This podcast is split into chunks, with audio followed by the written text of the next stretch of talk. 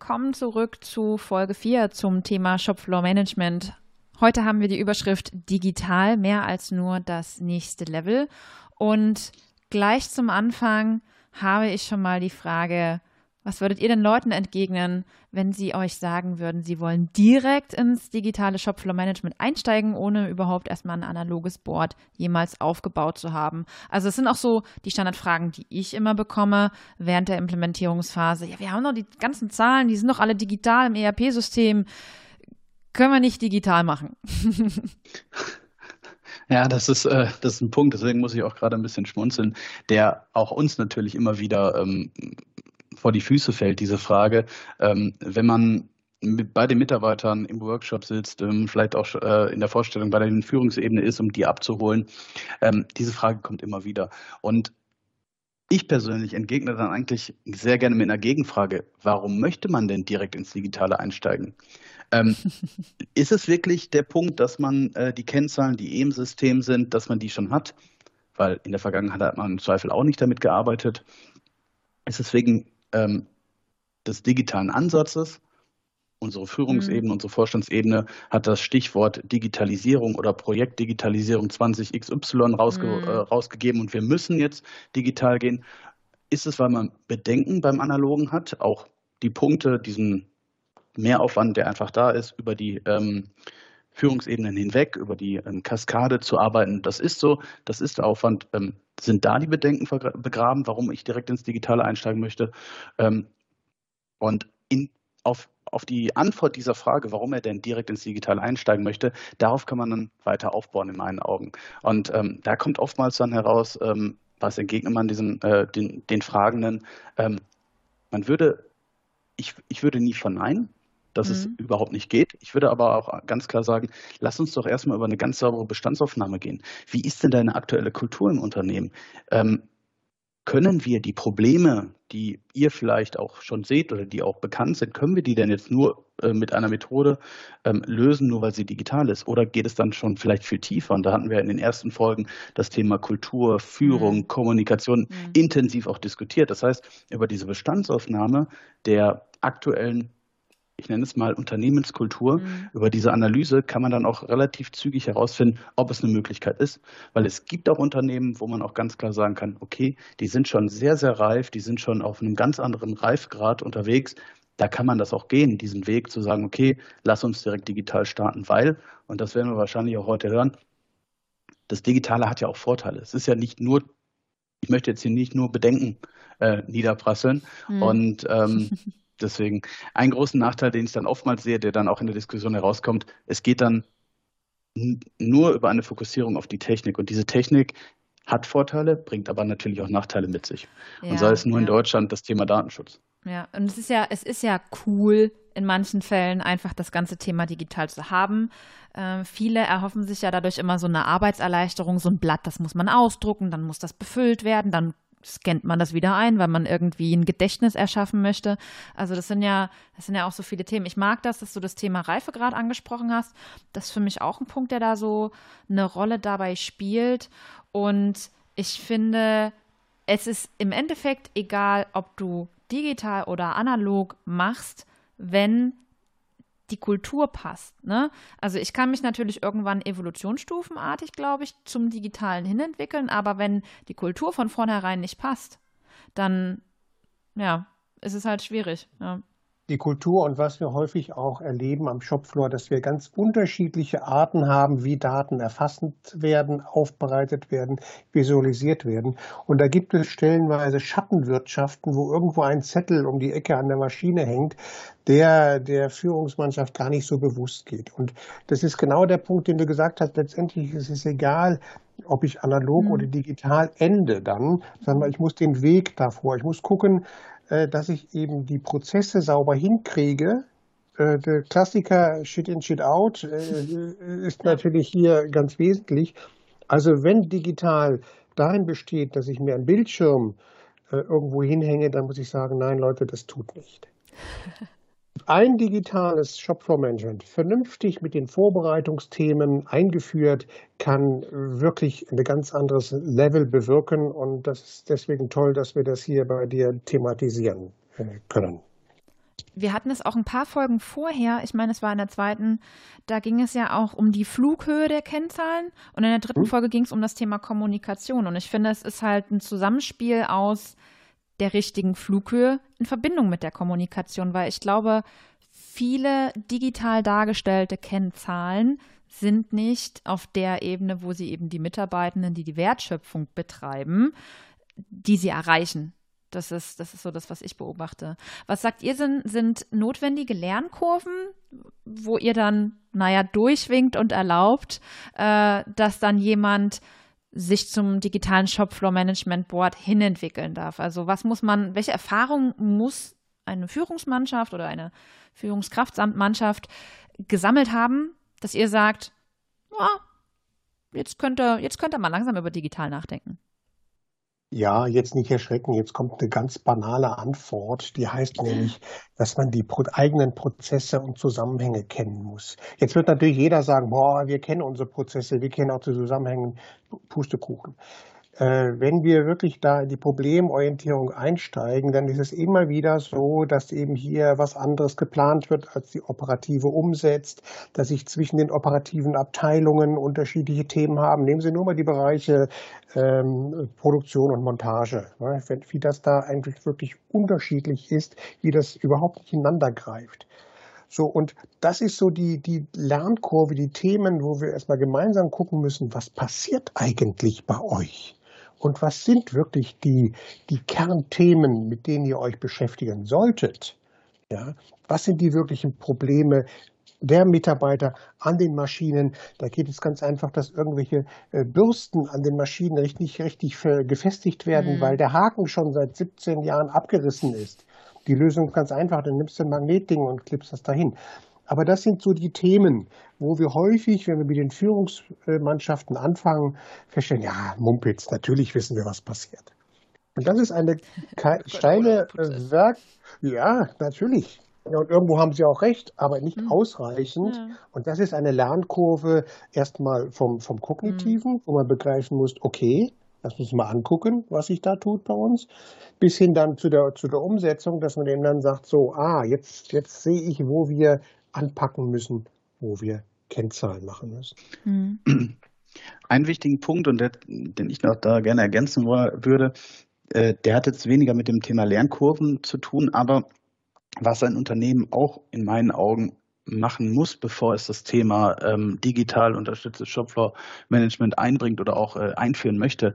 Es muss ganz klar das Ziel abstecken, was möchte es denn damit erreichen. Und das ist natürlich un unabhängig vom Thema analog oder digital. Das muss ich bei beiden machen aber im Digitalen vielleicht noch, noch stärker, weil die Punkte, die wir vorhin auch schon diskutiert hatten, diese Fokussierung auf ähm, Technikthemen, die können auch ganz schnell die Methode gerade zu Beginn dann überschatten und ich diskutiere dann nur noch mit der IT rum, hm. okay, wie können wir es implementieren und wo liegen die Daten etc.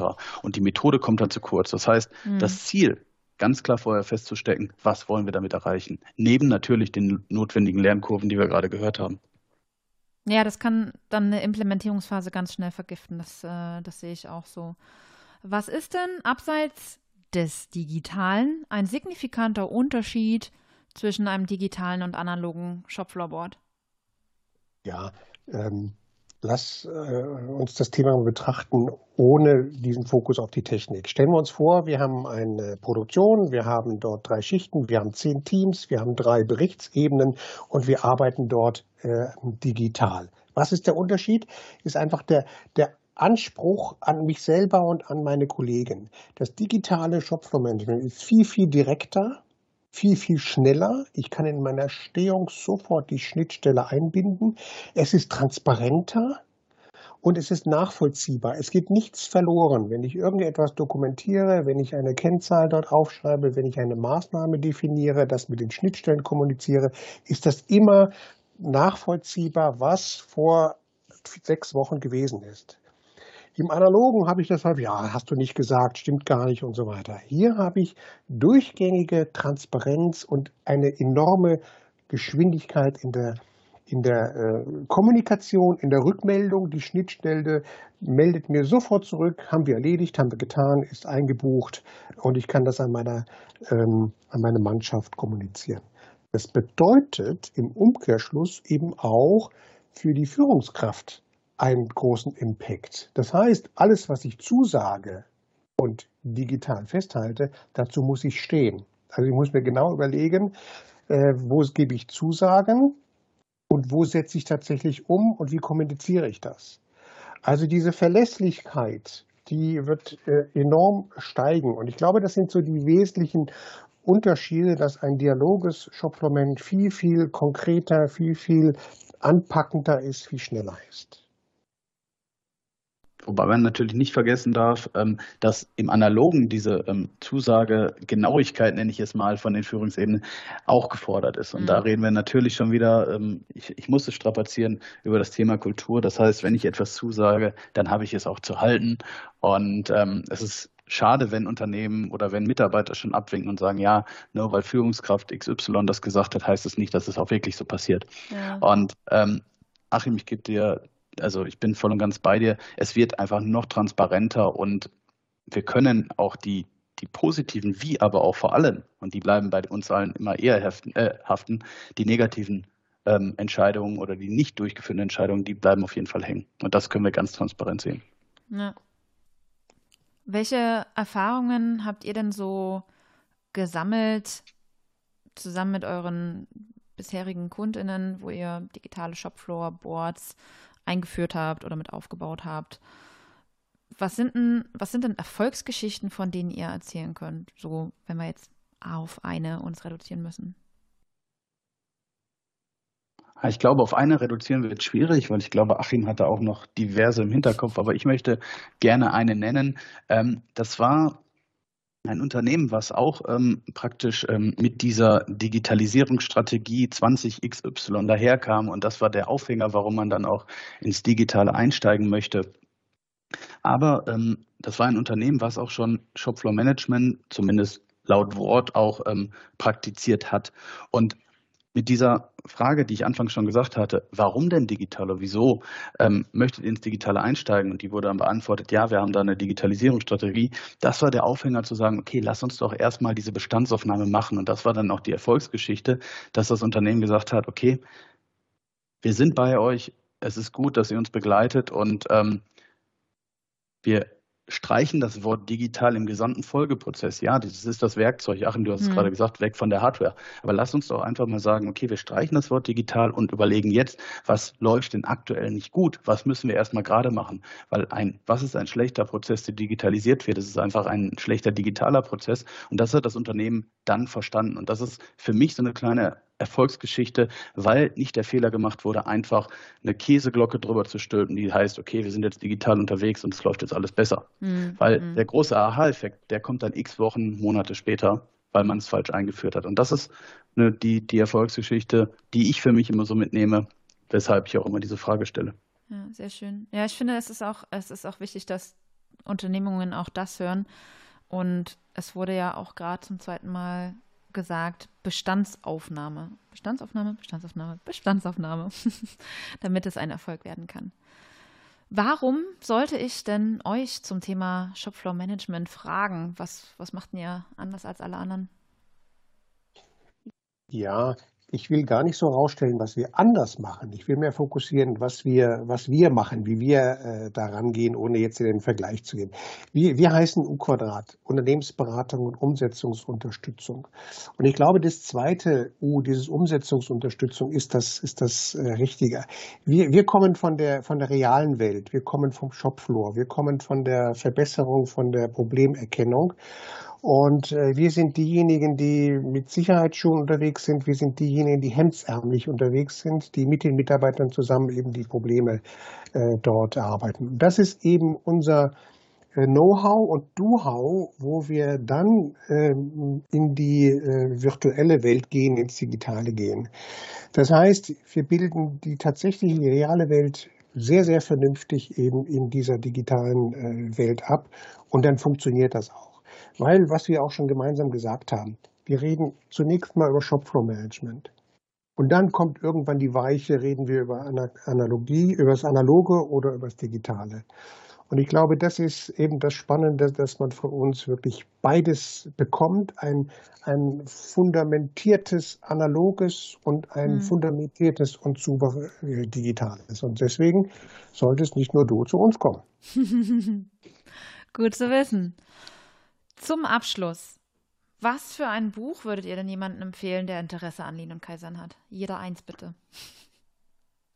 Ja, da haben Achim und ich äh, auch diskutiert, ähm, weil ähm, was sind denn so die, die, die Punkte? Und ähm, ich habe mich ein bisschen an einem Klassiker aufgehangen. Es hat zwar, es ist schon unzählig mal genannt worden, es ist auch weg, nicht, nicht fernweg vom Thema Shopfloor Management, aber Lean und Kaizen ähm, wird, finde ich, in, ich will nicht sagen, in keinem Buch so gut dargelegt und mit diesem Augenzwinkern dargelegt, wie bei dem Klassiker das Ziel.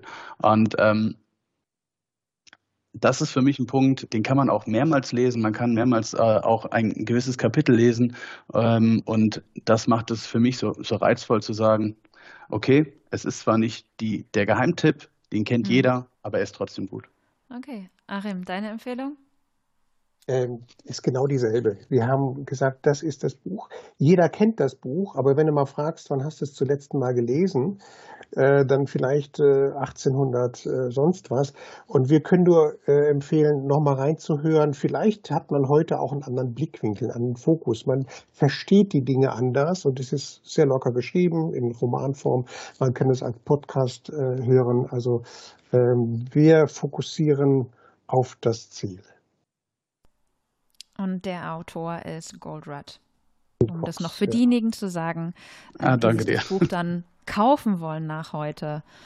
Wo kann ich euch das nächste Mal antreffen? Seid ihr auf Konferenzen dieses Jahr unterwegs? Zeigt ihr euch irgendwo? Wie sieht's aus? Ja, aber die beste Gelegenheit, uns anzutreffen, ist bei unseren Kunden. Also wir laden gerne ein. Wir haben Kon äh, Referenzkunden. Okay. Äh, wir haben ein sehr gutes Verhältnis äh, für den Kunden und da ist es mhm. auch schon mal sehr gut, sich einfach die Dinge mal anzuschauen, äh, mhm. lebendig zu sehen. Und ich glaube, das ist, das ist eine gute Thematik. Also ich gehe jetzt davon aus, dass nicht 124.773 Interessenten sich melden und sagen, hey, wir machen einen Ausflug zu euren Kunden. Aber wer wirklich Interesse hat, äh, uns ansprechen. Mhm. Äh, wir machen äh, Termin, wo wir ja. dort vernünftig die Dinge äh, zeigen können, die leben und die funktionieren, wo man sich in Austausch gehen kann. Äh, wie habt ihr das gemacht? Wie seid ihr mhm. vorgegangen? Wie, wie, waren die Workshops? Wie war die Roadmap? Ich glaube, das ist ganz spannend. Da kannst okay, cool. du uns gerne treffen. Also ich kann, wenn ich jetzt kurz davor stehe, entweder die Entscheidung zu treffen, in Richtung Shopfloor Management zu gehen oder mitten in der Einführung bin und es hakt und ich weiß nicht, wie es weiterkommt, kann ich da quasi einen ja, kleinen Erfahrungsaustausch haben und auch diejenigen fragen, ähm, mit denen ihr arbeitet, ob ihr die ja, auch alle gut gerne. behandelt. und selbst wenn die Entscheidung dann fällt, das mit jemandem anderes äh, einzuführen, äh, das ist jetzt nicht unser Thema, sondern wir bieten uns gerne an als Sparringspartner, mhm, äh, vielleicht neue Aspekte reinzubringen ähm, und da ein bisschen in Austausch zu kommen. Sehr gerne, machen wir sehr gerne. Großartig, ein ganz tolles Tür aufmachen ist das für die Community. Ich hoffe, die Lean Community Deutschland wird es nutzen. Ihr Lieben, Tim, lieber Achim, ich bin am Ende meiner Fragen. Natürlich hätte ich noch viel mehr gehabt, aber damit wir, damit wir nicht zu sehr im Nerd-Talk ausarten, mussten wir das Ganze ja ein bisschen eingrenzen. Ich danke euch für eure Zeit, für diese tollen vier Folgen und wünsche euch ganz viele neue und neugierige Leute, die sich für Shopfloor Management bei euch interessieren. Herzlichen Dank. Nadja, vielen Dank auch für deine Zeit. Liebe Grüße. Achim und Tim von U Quadrat haben dir ihre Tipps und Tricks zur Einführung von Shopfloor Management im Download-Bereich bereitgestellt. Also, wenn du nicht genug bekommen kannst, schau in den Download-Bereich und hol dir die Dateien. Danke, dass du auch diese Miniserie aus der Reihe Die wunderbare Welt des Shopfloor Managements mitgehört hast. Wir hören uns dann wieder bei der nächsten Reihe.